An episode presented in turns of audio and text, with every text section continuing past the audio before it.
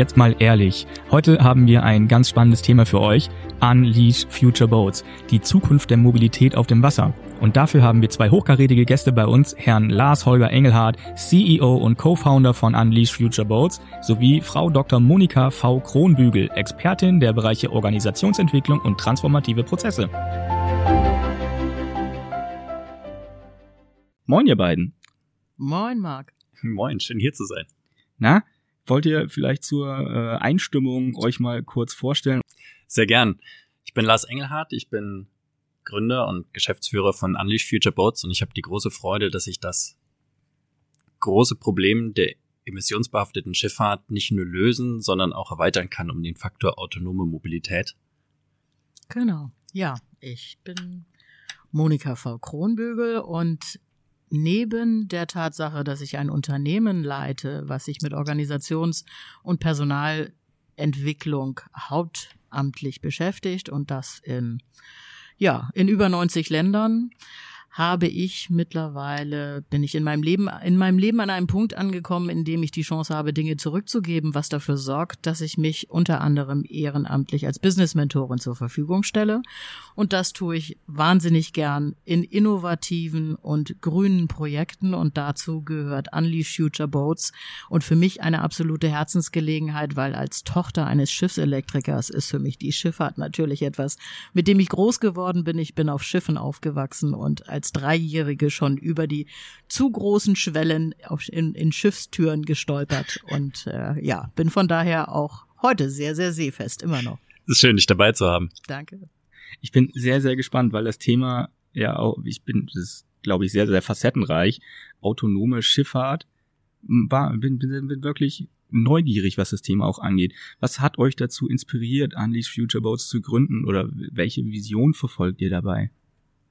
Dafür müssen wir ein Stück zurückgucken ähm, in die Vergangenheit, wie alles begann. Wir haben über 15 Jahre Autos entwickelt, Automobile bei Audi und dem VW-Konzern und haben damals schon große Lust an diesen Projekten gehabt, Elektromobilität, Emissionsreduzierung, aber auch Mobilitätswende. Wir hatten dann 2015 hatten wir die Chance und die Möglichkeit, uns auch wieder neu in anderen Bereichen zu orientieren. Und da sind wir auf die Schifffahrt gekommen, durch die große Leidenschaft des Segelns. Wir waren über zwölf Jahre schon zu dem damaligen Zeitpunkt auf der Ostsee unterwegs in Norddeutschland, wo unser Herz zu Hause war als Süddeutsche. Und da haben wir die Möglichkeit gesehen, all das, was wir in der Transformation einer Industrie im Automobil mitgestaltet haben, dann auch in die Domäne der Schifffahrt zu bringen. So ist der Kern von Unleash Future Boats im Prinzip entstanden. Wirklich übergreifend von einer Disziplin in die andere Innovation einen ganz großen Raum zu öffnen. Mhm. Und wenn Lars jetzt immer so schön von wir spricht, dann meint er gar nicht mich, sondern seine Frau Stefanie, mit der er das zusammen entwickelt und gegründet hat. Das stimmt. Stefanie ist äh, meine Frau und Mitgründerin und sie hat auch die technische Leitung von Unleash Future Boats und sie ist auch die Frau, der ich zu verdanken habe, dass wir Monika kennenlernen durften über einen Verband deutscher Unternehmerinnen, äh, die uns dann auch recht schnell sehr tatkräftig unterstützt hat, um das sehr komplexe Projekt Unternehmen Unleash Future Boats zu strukturieren, neu zu organisieren und damit auch wirklich den Wachstumsmotor in Gang zu setzen. Ja, was meinst du also mit strukturieren? Ich nehme den Ball gerne auf, weil es ist natürlich, es ist unheimlich viel, tatsächlich viel Innovation und unterschiedliche Facetten in diesem Bereich. Weil wenn wir von Unleash Future Boats sprechen, dann haben wir ja den Part der Autonomie, wir haben den Part der CO2, CO2-neutralen Antriebe. Wir haben Infrastruktur, die da mit reinspielt, das heißt entsprechende Hafenstrukturen, die dann notwendig sind. Und äh, so geht es weiter und weiter. Das heißt, das Projekt an sich ist schon sehr, es ist gut durchdacht und sehr groß. Das sorgt allerdings dafür, dass man auch um dann die einzelnen Bereiche auch unterschiedlich weiterentwickeln zu können, das tatsächlich auch voneinander trennen muss. Und das ist eine Herausforderung, die bei vielen Startups, die wachsen zwar organisch, aber irgendwann äh, fängt es an zu wuchern. Und es wird relativ spät eingegriffen oder irgendjemand kommt, der äh, sagt dann, ach prima, ach das gucke ich mir mal an. Das ist meistens einer von den Großen, der dann von der Investorenseite kommt, ach das zerschlage ich jetzt mal und picke mir die guten Stücke raus. Und das wollten wir von Anfang an, wollten wir dieses Risiko minimieren und haben gesagt, okay, dann lass uns die Schritte zwar in der richtigen Reihenfolge machen, allerdings schon an die Zukunft und eine entsprechende Holdingstruktur denken und mhm. das Unternehmen auch so aufbauen und auch unterschiedliche Interessengruppen unterschiedlich bedienen zu können. Das heißt auch von Investorenseite dann die Möglichkeit zu eröffnen, okay, wenn dich die Antre äh, wenn dich, wenn dich jetzt die autonome Schifffahrt wenig interessiert, die Antriebe aber mehr, ist gar kein Problem. Du kannst dich in dem Bereich auch darauf konzentrieren und das gibt uns mehr Möglichkeiten, das zu entwickeln und vor allen Dingen auch auf zukunftssichere Füße zu stellen. Das klingt mir einleuchtend. Also ihr habt euch schon von Anfang an darauf ausgelegt, irgendwie wachsen zu können und das auch sicher wachsen zu können ja. und nicht in einer Blase zu zerplatzen. Richtig. Genau. Wo steht ihr heute? Oh, ich krieg eine Gänsehaut. Wir stehen an einem, also ich krieg wirklich eine Gänsehaut hier. Wir stehen an einem sehr entscheidenden Punkt. Wir haben die Strukturen aufgebaut und vorbereitet, um mehrere Unternehmen jetzt gleichzeitig wachsen lassen zu können, aber alle unter der Zielvision und Richtungsvorgabe von eben Unleash Future Boats. Jeder zahlt auf emissionsfreie autonome Schifffahrt ein. Jede Unternehmung kann jetzt allerdings für sich selbst autark die Entscheidungen treffen kann sich selbstständig auch Kapital aus dem nationalen und internationalen Finanzmarkt holen. Das ist 2023 ein wirklich spannendes Jahr in der Firmengeschichte soweit. Krass. Welche Bedeutung haben denn Wassertransporte und intermodale Lösungen in der heutigen Mobilitätswende? Hm. Ohne den Wassertransport hat der gesamte Wirtschaftsstandort Deutschland ein echtes Problem. Das heißt, was wir machen, ist nicht aus Lust und Liebe einer neuen technischen Innovation heraus. Es ist getrieben davon, dass wir ein echtes Problem vor der Brust haben. Ähm, konkret 2018 konnten wir sehen durch den Klimawandel auch, ähm, wir haben sehr viel Klimaextreme, ähm, das Niedrigwasser auf dem Rhein, Rheinschifffahrt. 2018 hatten wir da Verluste von fünf Milliarden Euro Wirtschaftsleistung weil einfach die Lieferketten so ohne den Wassertransport nicht funktionieren. Zugverbindungen sind voll, Straßen sind ausgelastet, Brücken sowieso durch Infrastrukturrückstände marode. Hm. Knapp 4000 Brücken, die wir da neu bauen müssten.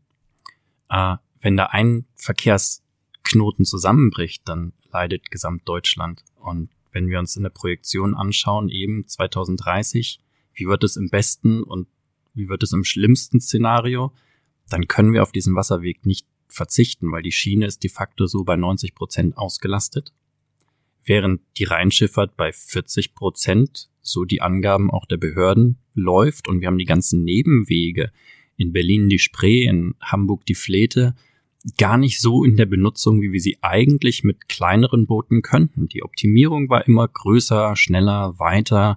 Dabei haben wir ganz viel Infrastruktur im Kleinen verloren und das gilt es zu reaktivieren, um uns zukunftsfähig zu machen.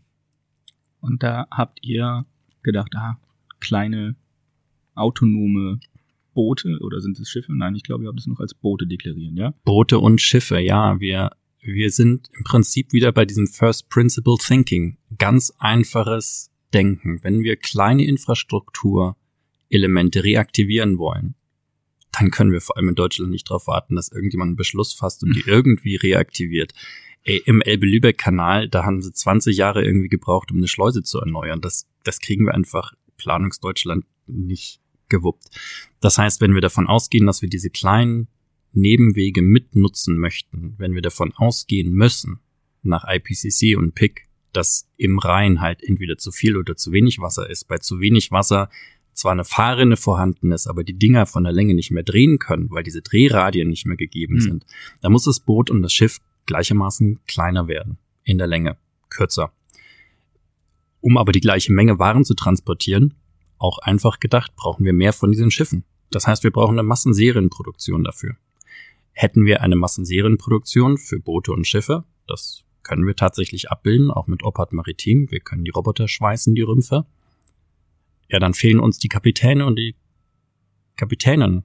Und deswegen auch diese Autonomie. Das heißt, wenn man sich einmal diesen Gedankengang macht am Tisch und feststellt, okay, ne, Annahme, kleinere Boote, weniger Wasser, keine Kapitäne, Autonomie, die Probleme kommen durch Emissionen. Dabei denke ich nicht nur an CO2, sondern auch an andere Schadstoffe wie NOx, SOx, alles, was da so aus dem Schornstein rauskommt. Dann bleibt nur eine Realität, nämlich eine wirkliche 0,0 emissionsfreie Antriebstechnologie. Und das ist mitunter der Kern von dem, was wir mit Greenboards Engineering anbieten. Ja. Und ich finde in dem Punkt auch ganz wichtig, wenn wir von den Wasserwegen sprechen, die wir die wir nicht mehr nutzbar haben, davon sind. Und ich kann mir vorstellen, wenn, ah ja, alles nutzbar machen, wir haben doch extra, nehmen wir mal die Trave, die auch vor der, das sind 14 Kilometer der Trave, die ungenutzt sind für den öffentlichen oder für den für den Wirtschaftsverkehr, weil sie zum Naturschutzgebiet deklariert wurden, mhm. was auch völlig in Ordnung mhm. ist, weil äh, das ist ganz wichtig. Da dürfen im Moment nur Kanuten und äh, Ruderboote und was auch immer fahren. Und äh, wenn man dann sagen kann, dass die Boote, die von Unleash Future Boats hergestellt werden, aufgrund der Konstruktion und der Antriebsart noch wesentlich naturschonender sind als ein Paddler, der sein Paddel in die Tiefe sticht, um überhaupt voranzukommen, dann haben wir, haben wir ganz viel gewonnen, weil wir diese Strecken wieder nutzen können, ohne die Natur zu schädigen, um sie dann auch noch weiter zu schonen. Das ist das eine. Und was auch einen ganz großen Unterschied macht, wenn Lars und Stefanie von autonomer Schifffahrt sprechen, dann sprechen wir hier wirklich von Autonomie. Es gibt schon Dinge die ich im Markt gesehen habe, auch in anderen Ländern. Nur da ist das so, da wird unter Autonomie verstanden, was wir alle von unserem ähm, äh, Staubsaugerroboter und unserem Rasenmäher kennen, dass der nämlich in einem eingegrenzten Gebiet durch die mhm. Gegend fährt und nur anhand seiner Punkte, die er anpingen mhm. kann, sich dann autonom bewegen kann. Davon sind die beiden ganz weit entfernt. Da ist Autonomie wirklich Autonomie. Und das ist faszinierend, wenn man das sieht. Die brauchen diese Eingrenzung nicht. Das macht das Ganze natürlich hochkomplex und herausfordernd, weil wenn wir uns damit beschäftigen, wenn wir schon wissen, was äh, auf der Straße an Herausforderungen herrscht, gerade was auch die, die Sensorik und die Kameratechnologien anbetrifft. Und da haben wir Asphalt. Was haben wir denn im Wasser mit, mit, mit welchen Besonderheiten haben wir da mhm. eben zu mhm. rechnen, umzugehen? Äh, die Fische sind das eine, dann ist dann, dann ist dann Stand-Up-Paddler, dann ist dann Schwimmer, dann ist dann kleines Boot, dann ist Tiere, dann das Treibgut, Tiere, Treibgut, hast, ne? Bojen, ne? was ja. auch immer. Und darauf muss das reagieren. Das sind, sind technologisch ganz, ganz, ganz andere Ansprüche als in der Fahrzeugtechnologie. Also wer, wer da meint, ach, das können wir mal so eben, das kann er gern versuchen, den bitte ich dann um den Beweis. Und ich habe bisher noch nichts Vergleichbares gesehen. Und dann kommt hinzu, dass die ganzen Schadstoffe, die ausgestoßen werden, wo sind wir? Wir, wir müssen wirklich weg davon kommen zu sagen, ach Gott, ab Seemeile XY ist es uns egal, wie viel Dreck in die Luft gepustet wird weil dann sehen wir das nicht mehr. Das mhm. ist genauso hirnverbrannt wie Plastikmüll nach Indien zu verkaufen, wo er dann in den Flüssen rumschwimmt. Mhm. Also sorry, dieser Planet ist rund und irgendwann kommt es bei uns wieder an. Das sollten wir uns alle mal bewusst machen, denke ich. Absolut, ja das interessiert mich jetzt persönlich auch. Können wir da ein bisschen in die Technik einsteigen? Wie arbeiten eure Boote? Wie, wie muss man sich die vorstellen? Wie groß sind die? Gerne, gerne. Also das erste Boot, was wir jetzt gebaut haben als Technikträger, um es auch präsentieren und zeigen zu können, ist ganze stolze 3,50 Meter, ist Zero One. 3,50 Meter, so dass wir ihn wirklich ohne großen monetären Aufwand auch mal transportieren, vorstellen und an verschiedenen Einsatzorten äh, fahren lassen können denn wir können ihn fahren lassen. Zero One ist ein Katamaran, der eine internationale Zulassung hat und eine global gültige Versicherung. Und das macht ihn einzigartig auf der ganzen Welt, weil er ist zugelassen für zwei Passagiere ohne Kapitän, ohne Remote Fernsteuerung. Krass. Ja. Das ist so wie ein Lufttaxi, das seine Fluglizenz im Prinzip schon mal voraus erteilt bekommen hatte. Die Technologie ist da. Mega. Und das Ganze ist emissionsfrei. Ihr nutzt grünen Wasserstoff.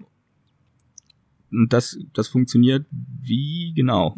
Das, das Antriebsprinzip funktioniert folgendermaßen. Wir haben ein batterieelektrisches Fahrzeug.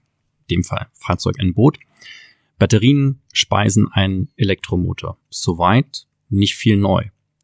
Aber wir haben eben, um die Reichweite zu erhöhen, nicht unendlich viel Ballast in Form von schweren Batterien. Das ist ein Hauptproblem von den bisherigen Angeboten. Wir haben eine Brennstoffzelle mit grünem Wasserstoff gefüttert, um quasi unterwegs diese Batterien nachladen zu können. Das heißt, am Anfang, als wir begonnen haben, so früh, galt Wasserstoff-Brennstoffzellentechnologie so als Sekundärenergiequelle, sagt man in der maritimen Schifffahrt. Also irgendwie so für Convenience-Sachen durfte man das einsetzen, aber es fehlte der Erfahrungswert. So, dann hatten wir also ein batterieelektrisches Schiff in der Zulassung äh, und hatten halt so viel Sekundärenergie im Überfluss, dass wir halt unterwegs nachgeladen haben. So, das war so von hinten rum durch die Brust ins Auge. Hm. Ähm, mittlerweile ist das Ganze auch zulassungsfähig als Primärenergieantrieb, aber das Prinzip ist gleich. Wir haben eine mobile Ladesäule. Stell dir vor, du hast ein elektrisches Auto und deine Ladesäule steht halt nicht fest am Straßenrand, sondern du hast sie unterwegs dabei. Und äh, das macht das extrem attraktiv für uns, äh, weil wir dann von einem neuen Hybridantrieb sprechen. Man kann die Batterien elektrisch nachladen, wenn denn da eine Steckdose ist. Und wenn man die Reichweite erhöhen möchte oder auch die Wärme nutzen möchte, die eben so eine Brennstoffzelle auch produziert, dann hat man plötzlich das Problem nicht mehr wie in einem Mittelklassefahrzeug, wo man im Winter überlegen muss, will ich ankommen mit einer Decke auf den Beinen auf der Autobahn oder äh, habe ich es schön warm und verzichte auf die mhm. Decke, muss aber nochmal irgendwo einen Kaffee trinken für eine Schnellladeeinheit. Also das haben wir quasi aus der Domäne übernommen und nochmal erweitert. Das ist unser Antrieb. Wir haben elektrische Ladesäule quasi mit an Bord in Form der Brennstoffzelle. Dann habt ihr einen extrem guten Wirkungsgrad auch, oder? Der ist extrem gut, wenn wir denn zum Beispiel die Abwärme von der Brennstoffzelle ja. eben als wärmenutzbar berechnen dürfen. Wenn jetzt jemand sagt, naja, ihr werft die Wärme weg, weil hm, dann kann man das auch schlecht rechnen. Das ist halt je nachdem, was man denn erreichen möchte in der Diskussion, durchaus immer wieder der Fall. Mhm. Ja. Und diese Wärme, die zu nutzbar zu machen, ist dann interessant, wenn wir bei der, wenn wir beim Personentransport sind. Wenn wir da sagen, dass das kleine, das kleine Boot, das dann bis zu zwölf Personen transportieren kann, emissionsfrei und äh, autonom, dann sprechen wir hier über den Hamburger kennen das, das äh, Moja auf dem Wasser. Mhm, mhm, ja, weil man bestellt das und die Fahrpläne ist fahrplanunabhängig und die Wärme ist dann nutzbar, wenn wir sie und je nachdem wie wie wir sie wie wir sie wandeln im Sommer als Kühlung, im Winter als als als Wärme, kann man das dann auch gleich noch wieder nutzbar machen entsprechend. Also wenn es für Göteborg und für Dubai funktioniert, funktioniert es ganz sicher auch für Hamburg. Ah, das Ganze, das Ganze heißt dann Future One, ist zwölf Meter lang als Katamaran und hat eben eine große Laderampe quasi auch achtern. Man kann aber auch seitlich festmachen. Das heißt, wir würden dann quasi alle vier Minuten einmal durchlüften und da ist halt Wärme im Überfluss in Form einer Brennstoffzelle echt genial. Mhm. Richtig krass. Wie funktioniert denn das mit der Umfelderkennung? Das mit der Umfelderkennung ist für uns etwas Selbstverständliches, weil wir eben aus der Automobilindustrie kommen. Das heißt, wir nehmen in einem Fahrzeug die Umwelt wahr, interpretieren, erkennen die Objekte und interpretieren die Intention der verschiedenen Objekte. Das heißt, fachspezifisch die Trajektorie, also wohin bewegt sich diese Person oder mhm. dieses Fahrzeug. Wir machen das im Automobil mit mehreren Sensoren gleichzeitig von Kamera, über Radar, über LiDAR, verschiedene andere noch Technologien und wir fusionieren diese Daten, um ein Gesamtlagebild zu bekommen, weil jede Sensortechnologie ist wind- und wetterabhängig, mal besser, mal schlechter. Und wenn wir das Ganze nicht nur vorausschauend nach vorne machen, sondern quasi einmal um das Fahrzeug herum, dann haben wir schon mal einen sicheren Vorsprung gegenüber jedem menschlichen Fahrer oder Fahrerin, weil wir die Gesamtlage zu jedem Zeitpunkt erkennen und beurteilen können. Somit ist die Technologie schon mal ein Stück weiter als zum Beispiel ich als Mensch, wenn ich fahre. Ich bin mit meinen Augen dann doch beschränkt, mehr nach vorne zu gucken, außer ich drehe den Kopf. Dasselbe machen wir von unserem Verständnis auch auf dem Boot. Und da haben wir festgestellt, differenzieren wir uns sehr stark von bisherigen Versuchen, Schiffe und Boote zu automatisieren und einen erhöhten Automatisierungsgrad irgendwann als Autonomie geltend zu machen. Weil ein System, das sich selbst von Anfang an auf autonom verständigt, hat natürlich in jeder Komponente höhere Anforderungen. Ein Schiff heute hat nicht die Anforderung, erkennen zu können, ob die Ruderanlage wirklich das tut, was sie tun soll. Also dass die Ruderanlage ihren Zustand erkennt und Eigendiagnose fahren kann. Da kann man mal eine Ruderanlage als Autopilot einschalten und dann gucken, ob die hart Steuerbord liegt oder nicht. Und das kann halt bei einem autonomen Boot nicht der Fall sein, weil wir auch bei dem Fahrzeug auf der Straße sowas wie funktionale Sicherheit haben in den Komponenten. Das heißt, für uns war es relativ klar, dass wir alles von Grund auf neu entwickeln müssen mhm. mit den Anforderungen funktionaler Sicherheit, weil es diese Regelungen in der Schifffahrt einfach nicht gibt.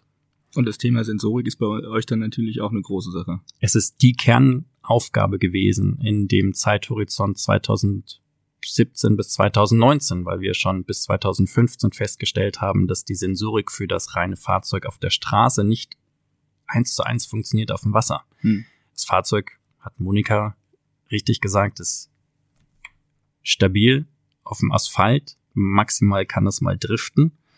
Das Boot auf dem Wasser als auch das Schiff ist ständigen Wank, Schwank und Stampfbewegungen ausgesetzt. Das steht nie still.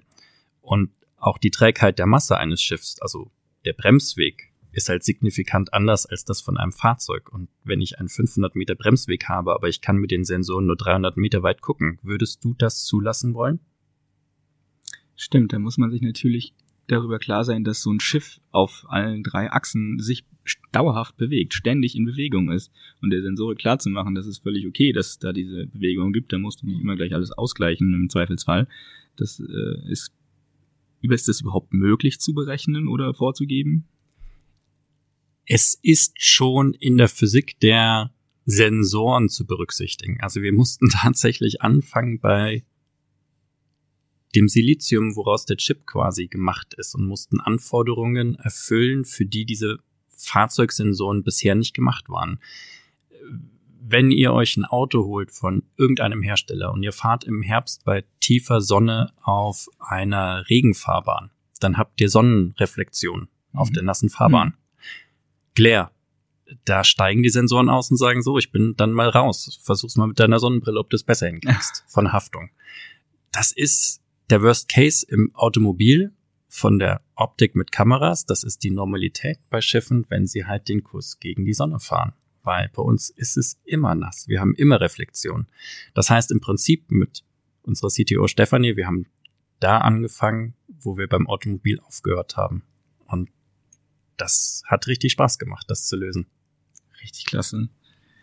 Ähm, ein bisschen Thema übergreifend, was sind Multi-Hull-Boote und welche Vorteile bieten die für das flache Gewässer, wovon wir jetzt schon mehrfach geredet haben? Mhm. Also Multi-Hull-Boote sind mehr als ein Rumpf, also ein Katamaran mit zwei oder ein Trimaran mit drei Rümpfen äh, ist eine Lösung, die eben mehr Komponenten als Rumpf hat als eins.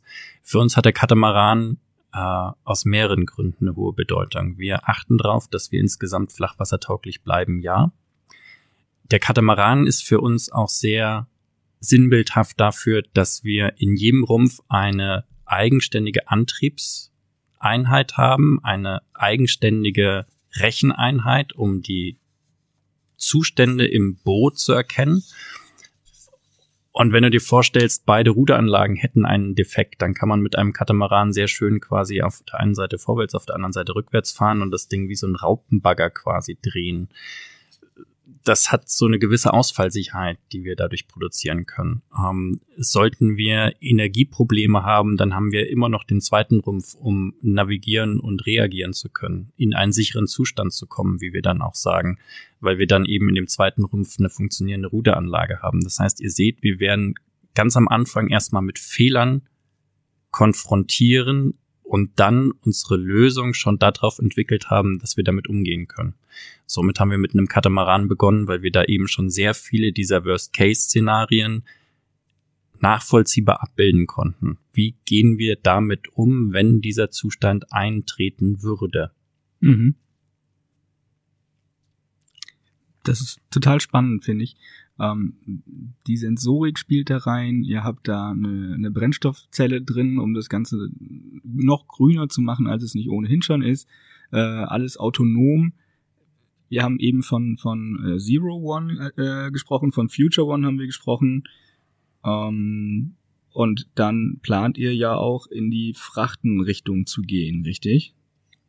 Genau, das wäre dann die Cargo One. Das ist relativ simpel. Die Grundausstattung bleibt gleich. Du nimmst nur das Aquarium, was du in der Passagierschifffahrt oben drauf stehen hast, Aquarium runter und sorgst dafür, dass dort 40 Fuß Container drauf Platz findet, der natürlich außen entsprechender, mit entsprechender Sicherung versehen wird. Und schon hast du aus dem Basismodul, und da sind wir wieder bei dem äh, Modularen, so wie das ganze Unternehmen auch aufgebaut ist, kannst du es erweitern und für die, für den, für den Frachttransport dann benutzen, für die Container. Und hast du mehr als einen Container, dann mach doch einfach einen Zug draus und hängere mehrere Cargo-Wagen hintereinander, was sie auch flexibler macht. Hm. Das ist dann etwas, was man lernen kann, auch von, ja, von der Schiene, was da hilfreich ist. Stimmt, man muss das Rad ja oft nicht neu erfinden, sondern einfach nur neu denken mit dem, was man schon hat. Total cool. Ähm, ich habe mich bei euch ein bisschen eingelesen und auch äh, das Thema Digital Port Protocol ähm, aufgeschnappt. Könnt ihr uns das ein bisschen näher bringen und die Kommunikation zwischen Booten und Infrastruktur ein bisschen so erläutern? Das ist ja spannend.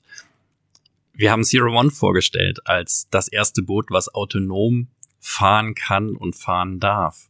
Und dann gab es natürlich international auch einen Medienspiegel und ein Medienecho und in dem Echo kam auch zurück, naja, ein autonomes Boot ist das eine, aber wie meldet sich das denn beim Hafen an? Und wie würde das denn funktionieren kooperativ, weil wir immer von einem kooperativen System gesprochen haben, in den bestehenden Strukturen? Und die Antwort kann man theoretisch geben oder man gibt Beispiele und Lösungen vor. Und wir sind eher so die, die Ärmel hochkrempeln und sagen, gut, dann legen wir mal los und geben eine Antwort darauf, die halt auch Inhalt und Bestand hat. Und das ist tatsächlich das Digital Port Protocol. Ähm, wir sind nicht auf der grünen Wiese losgegangen und haben uns was im Elfenbeinturm ausgedacht. Das entspricht nicht unserem Ethos.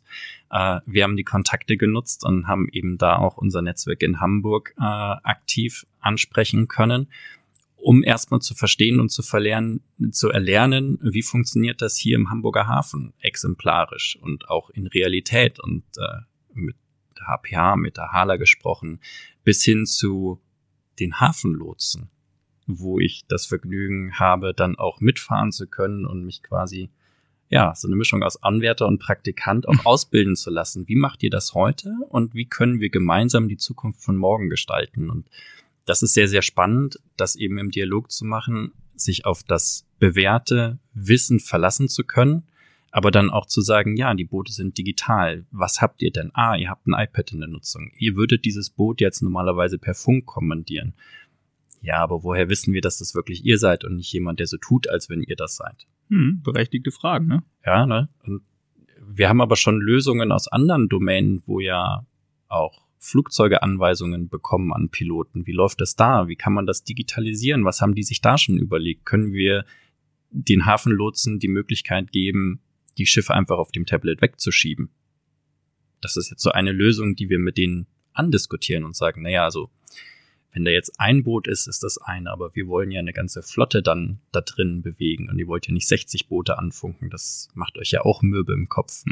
Wenn ihr aber sagt, hey, wir brauchen jetzt diesen Drehradius, dann wüssten unsere Boote, wir halten uns davon fern. Und das ist eben das Digital Port Protocol, dass wir neue Mechanismen auf neue Technologien entwickeln, die halt auch wirklich anwendbar sind, wo auch die Anwender und die Anwenderinnen sagen, ja, damit können wir arbeiten.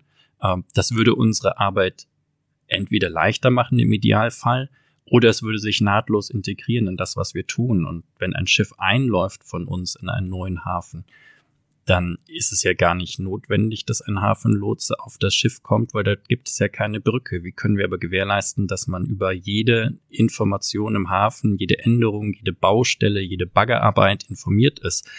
Da haben wir Lösungen entwickelt zu. Ähm, über Kartenupdates bis hin zu, verdammt, wir brauchen ein anderes Kartenformat. Ja, es ist auch eine Teillösung, die wir entwickelt haben wie können wir das Kartenformat so anpassen, dass wir dann diese Einzelinformationen auch zertifiziert, nachweisbar von der richtigen Quelle zur richtigen Zeit bekommen haben. Ja, das ist halt alles nicht einfach. Es ist ein transformativer Prozess und man geht schrittweise ran äh, und baut Lösungen auf. Das ist das Digital Port Protocol. Wahnsinn. Was ist da der nächste? Also, wo, ihr habt ja gesagt, wo ihr jetzt steht. Was kommt als nächstes?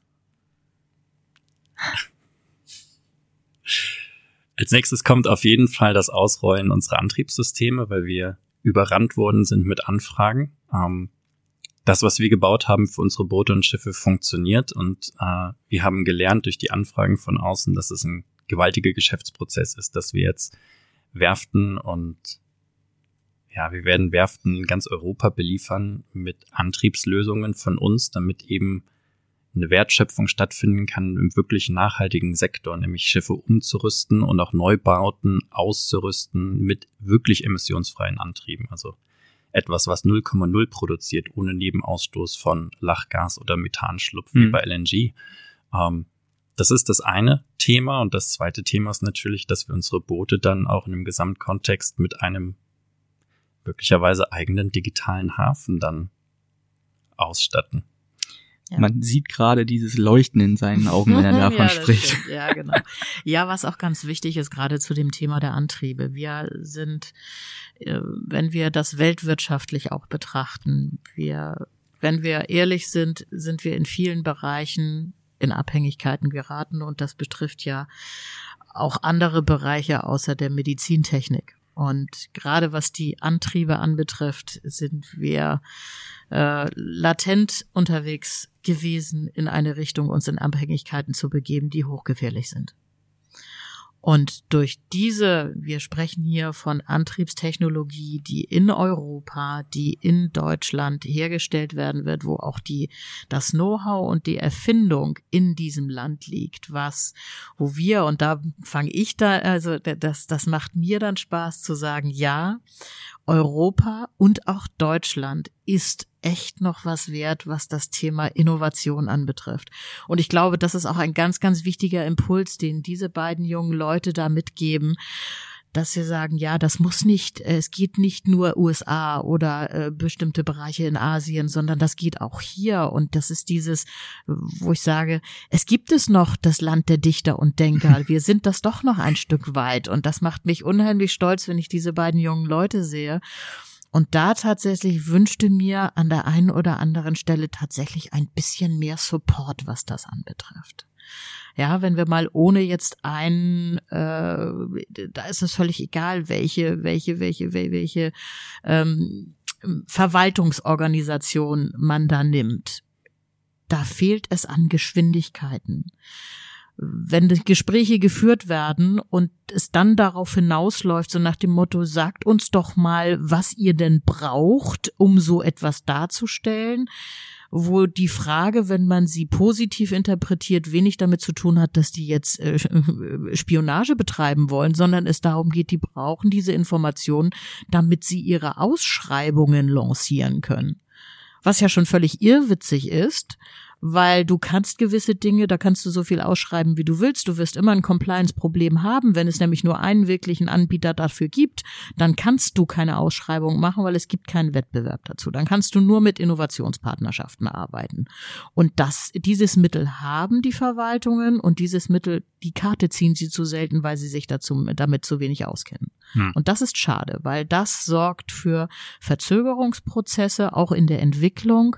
Und dann kommen wir in die Risikogegenden, wo andere genau gucken. Und es ist ja nicht so, dass die beiden nicht aufpassen müssten, ob sie ausspioniert werden oder nicht, hm. was da schon, äh, also äh, irrwitzig, was, was für Sicherheitstechnologien da auf dem Gelände schon vorhanden sind. Da träumt äh, manch staatliche Organisation von, glaube ich, weil es einfach notwendig ist, um sich gegen diese Industriespionage auch zur Wehr zu setzen. Und da bräuchten wir Geschwindigkeit. Das wäre tatsächlich mal, wo ich sage, Leute, kommt doch mal bitte aus eurer Komfortzone raus. Für mich vielleicht einfach, weil mein Business besteht daraus, Komfort, die Leute aus ihren Komfortzonen zu holen und äh, zumindest eben müssen nicht nicht den Fuß ins eiskalte Wasser stecken, sondern aber so ein bisschen Entwicklung, das wäre schon mal toll. Das wäre so mein Appell.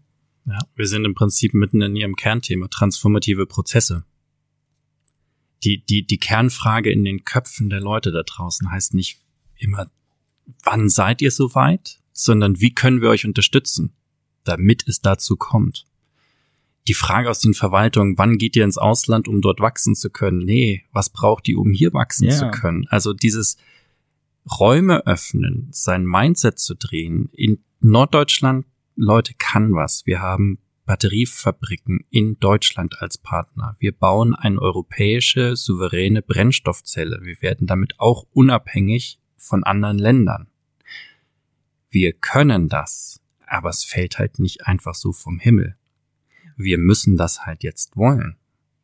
Und da fängt nämlich das Thema an, weil es geht natürlich um Investitionen. Die beiden sind ja schon groß, die haben ja ganz, ganz viel aus eigenen Mitteln gestemmt. Jetzt sind wir allerdings in einer Phase, wo dann natürlich auch Investoren ge äh, gefragt sind und gefordert sind. Und was sollen wir denn da? Äh, da fängt das Risiko auch an. Ich bin, ihr könnt euch kaum vorstellen, was das für eine Arbeit ist, die beiden auch davon abzuhalten, irgendwelche lukrativen Angebote aus Rotterdam, hm. die sich ja kaum etwas Schöneres vorstellen können, als dem Hamburger Hafen ein bisschen Fratzengeballer zu verpassen und eine lange Nase zu zeigen. So, dann kannst, kannst du dir vorstellen, was das für eine Arbeit ist. Nein, ihr geht nicht nach Rotterdam, ihr bleibt schön hier im Norden Deutschlands. Ich weiß nicht, wie lange die beiden noch auf mich hören. ja, es ist eine finanzielle Sache, ja, ne? Ja. Also haben wir die Möglichkeit, hier zu wachsen, dann wollen wir das aus Herzensleidenschaft tun. Wir haben uns hier viel aufgebaut, wir würden auch viele Assets zurücklassen. Nur wir brauchen halt die Rückendeckung auch aus der Region, dass wir das jetzt hier gemeinsam groß machen. Und ich sage ganz bewusst gemeinsam, weil wir bauen mit Unleash Future Boats ein Ökosystem auf, wo ganz viele Wirtschaftsbetriebe mitpartizipieren. Ganz am Anfang hatte mich einer aus dem Rotary Club bei einem Vortrag gefragt, ja, wie lange wird's denn dauern, bis ich dann Zulieferer wie bei Ingolstadt bei Audi ansiedeln? Wir sind soweit. Oppard Maritim zieht jetzt in Erwägung und hat auch schon seine Zelte soweit abgebrochen, aus Nordrhein-Westfalen, Duisburg nach Schleswig-Holstein hochzukommen. Alles, was es dazu noch braucht, ist das Commitment auch von der Landesregierung, das zur Unterstützung äh, das zu unterstützen. Genauso auch mit Partnern, die sagen, wir wollen dann nach Hamburg kommen, näher zu euch ran. Es gibt einen Riesenumbruch. Jeder weint, dass die Automobilindustrie jetzt eine Million Fahrzeuge weniger gemacht hat. Um Gottes Willen, wir haben die Gewinnerwartungen nicht ganz erreicht. ja. Verdienen immer noch viel Geld, ne? Aber wir haben die Möglichkeit in der Transformation den Fokus von Verlust auf Schaffen von Neues zu legen. Und da sehe ich halt auch gerade für Hamburg und die Region Norddeutschland eine ganz große Chance, jetzt vieles richtig zu machen. Mit Technologie die Weichen für Infrastruktur zu stellen und damit zukunftsfähig zu werden. Nicht hinterher zu laufen und zu jammern, sondern mal selber durch einen Richtungswechsel eine neue Position vorzugeben. Absolut. Und wir haben die Chance dazu auch allein durch den Tunnel, den die Dänen ja angefangen haben zu bauen, auch gegen deutsche Widerstände ganz am Anfang. Und die Hansebelt wird hier für den Norden ganz, ganz viel bedeuten. Und das betrifft dann Schleswig-Holstein, das betrifft Hamburg, Bremen bis hin nach Niedersachsen. Wir werden alle von diesem Hansebelt profitieren das ist für, für äh, es hat schon seine Gründe, warum es an gewissen Autobahnstrecken kaum noch kaum noch einen Streifen Land gibt, der nicht zum Gewerbegebiet erschlossen wurde. Und da habe ich dann natürlich große Fragezeichen, wenn ich aus aus aus Ecken höre, gerade jetzt auch dann die Schleswig-Holsteiner Richtung, so ja Westküste und Kieler Raum wird weiter Fördergelder bekommen, die gehen in Phase vier oder fünf mittlerweile. Und Region äh, Regionalmanagement Hansebelt ist die überlegen, ob sie denn jetzt in Phase 3 noch weiter, weiter gefördert würden, das kann ich, kann ich kaum nachvollziehen. Weil das sind äh, zukunftsweisende Bereiche, die dann eben, das ist noch unabhängig dann von, von, von einem Unternehmen wie, wie Unleash Future Boats, das spielt in, spielt in ganz viele Bereiche, wo ich dann tatsächlich auch wieder, ja, die jeweiligen Landesregierungen und Verwaltungen schwer nachvollziehen, nachvollziehen können, wie da gedacht wird. Mhm. Es bleibt also am Ende festzuhalten, wir brauchen einfach mal wieder Bock, so einen Schritt zu machen ja. und Innovation einfach zu unterstützen und an eine Sache zu glauben. Genau. Richtig. Und auch proaktiv voranzugehen. Ja. Nicht nur zu fordern und mit dem Finger auf was zu zeigen und zu sagen, ihr macht mal, aber wir selber machen uns noch irgendwelche Ausnahmen, sondern ja, ja. Ne? also es geht nicht drum irgendwie öffentliche Gebäude bleiben so, aber jeder soll umrüsten. Nee, es, es, es in, diese ganze Energiewende muss vorgelebt werden. Also wir sind wieder bei Organisationsentwicklung, Organizational Change, eine Richtung definieren und dann auch als Fahnenträger vorangehen. Wir mhm. müssen halt einfach aus dem Quark kommen. Auch einfach mal machen. Ja, genau. Also wenn die Bundeswehr in ihrer Akademie und an der Universität schon agile Methoden in der Führung schult, wo also hierarchischer, ich kenne keine hierarchischere Struktur als, als im Militär. Wenn die sich damit auseinandersetzen und sich damit beschäftigen und sagen, das kann funktionieren, klar nur bis zu einem gewissen Punkt, also dann sage ich mir, dann sollte auch Verwaltung aus meiner Sicht dazu fähig sein, bisschen schneller zu reagieren. Und ja, flexibler reicht ja schon. Es muss ja nicht gleich agil sein. Es würde das äh, Land auf jeden Fall nach vorne bringen, oder? Definitiv.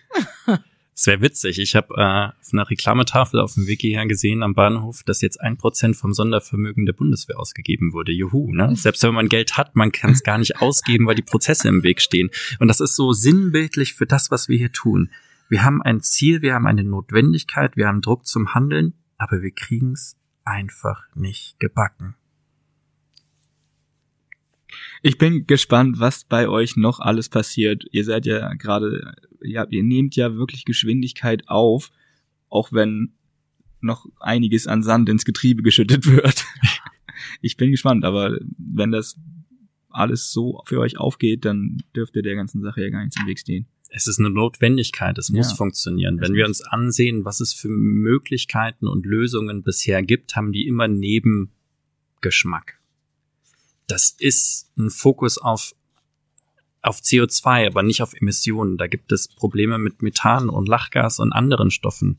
Wenn wir jetzt eine Lösung haben, die funktioniert und wo auch jeder sehen kann, da kommt am Ende halt auch chemisch nur das raus, was wir reingesteckt haben, dann muss es das sein. Und ich setze viel dran, dass Norddeutschland die Chance bekommt, die sie verdient hat nämlich in dieser Technologie nicht nur Vorreiter zu sein, sondern eben auch exportieren zu können, einen Beitrag zu leisten, global als Außenwirtschaftsleistung Leistung auch wieder Bedeutung zu erlangen. Das wünsche ich mir für den Norden. Danke Monika, danke Lars, dass ihr heute hier wart. Ähm, ich würde sagen, wir treffen uns in einem Jahr nochmal und gucken, wie der Stand der Dinge dann ist. Auf jeden Fall. Ihr wäre mir eine Freude. Wir hören uns dann beim nächsten Mal, wenn es wieder heißt. Und jetzt mal ehrlich, der Podcast der VEEK. In Hamburg sagt man Tschüss.